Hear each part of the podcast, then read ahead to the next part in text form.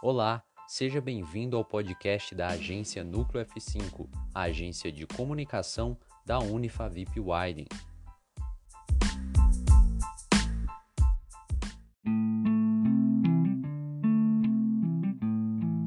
Atualmente, o mercado da moda vem passando por importantes transformações no que diz respeito aos modelos de produção e consumo. Grandes nomes do fast fashion, conhecidos por produzirem peças facilmente descartáveis, têm fechado as portas ao redor do mundo, por verem o público consumir de forma cada vez mais consciente, atentos às responsabilidades sociais que essas empresas devem ter com seus produtos e trabalhadores.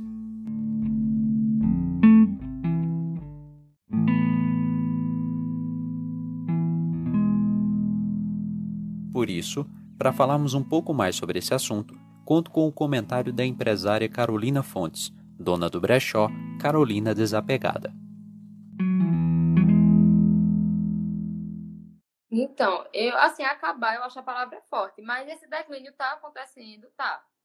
E eu acredito que, naturalmente, pode ser que chegue o um dia que ninguém mais aceite fast fashion. A gente acha assim, mas também para outras pessoas é, isso é muito comum é, consumir ainda de fast fashion. Tem algumas pessoas que realmente só consomem de fast fashion porque acham aquela modinha, né? Que a gente chama que a gente chama muito de modinha. É o que tá, o que é tendência. Então, entram essas peças em tendência mais acessíveis nos fast fashion, né? E a gente sabe o custo dessas peças, o porquê delas serem mais em conta. É, algumas pessoas estão atentas a isso, outras não mas eu acho que o natural é realmente esse declínio. Pode ser que algumas dessas grandes redes consigam se reinventar e surpreender a gente de alguma forma, né? Porque realmente são redes assim que têm lojas espalhadas no mundo todo. Não sei como elas vão reagir depois desse momento, mas também como eu falei, não sei se o consumidor real delas vão vai mudar é, depois dessa pandemia, sabe? Pode ser que nada mude. Então eu acredito muito nisso.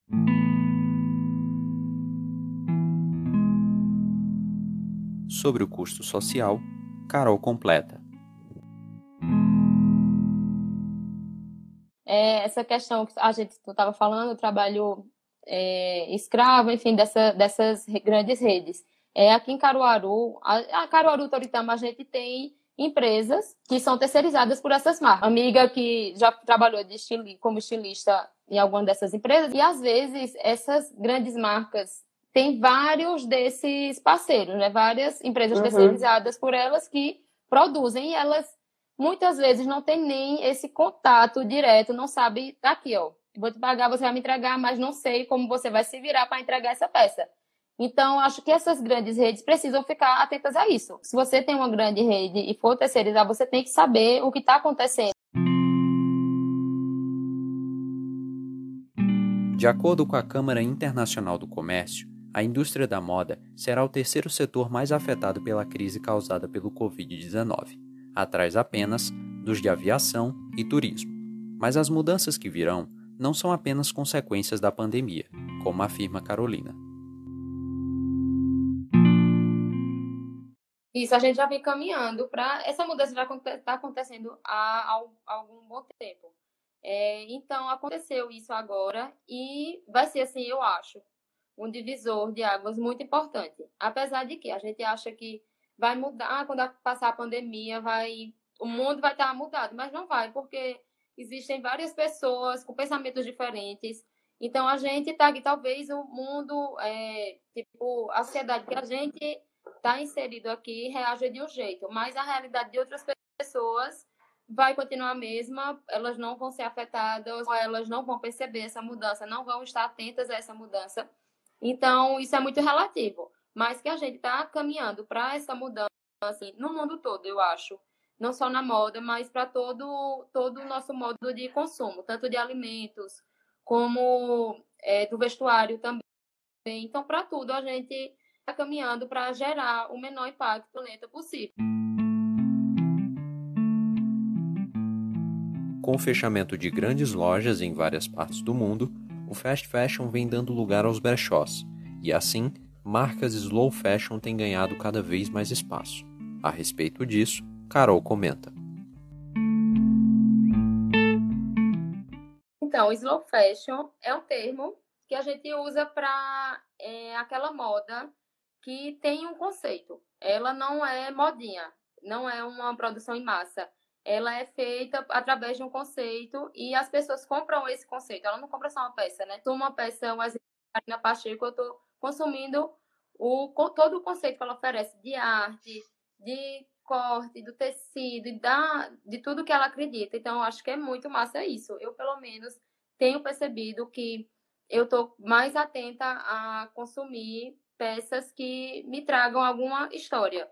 Eu acho isso muito interessante e importante, sabe? No tempo que a gente está passando, a gente tem visto muito isso do apoio local, é uma ferramenta para isso, que é necessário. A gente deveria estar tá fazendo isso há muito tempo já, na verdade, mas é bom esse funcionamento e eu acredito muito que o futuro da moda é isso. Apesar, você pode até consumir uma modinha, é, uma tendência, mas eu acho que vai mais caminhar o lado de a gente consumir coisas que a gente acredita.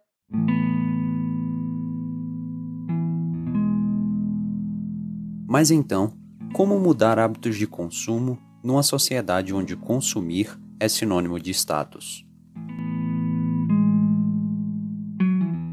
Primeiro, assim, eu acredito muito que é autoconhecimento, eu sempre falo isso. É a gente saber qual é a nossa realidade.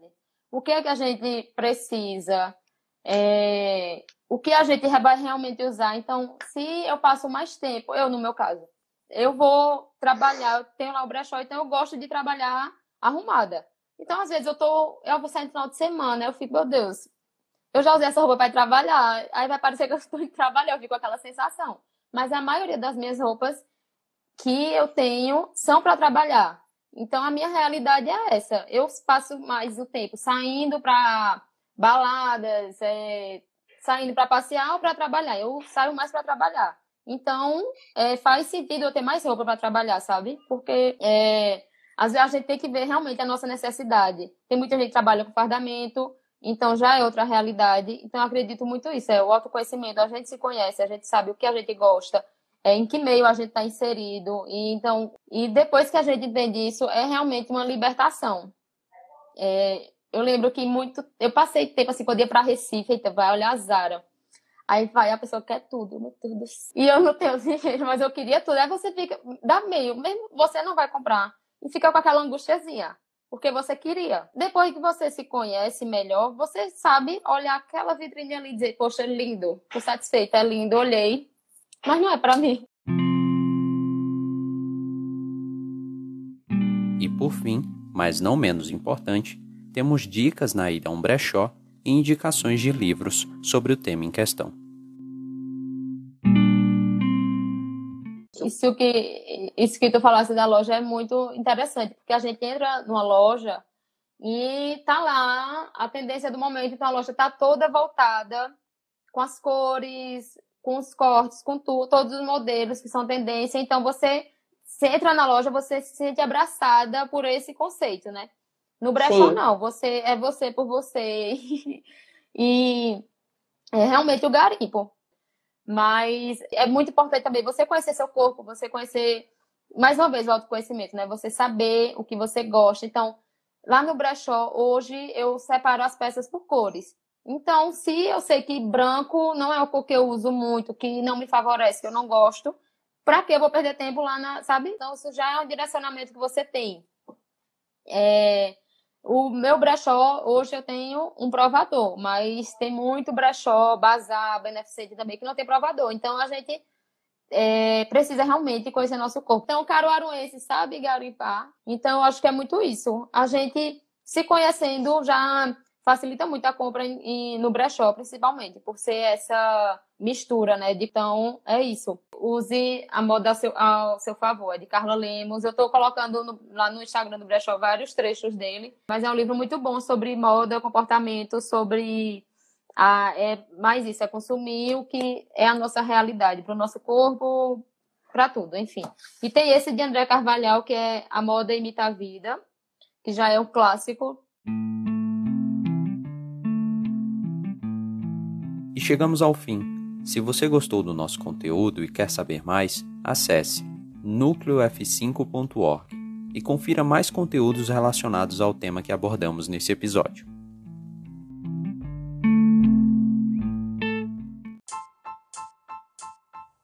Este foi mais um podcast da agência Núcleo F5, a agência de comunicação da Unifavip Widen.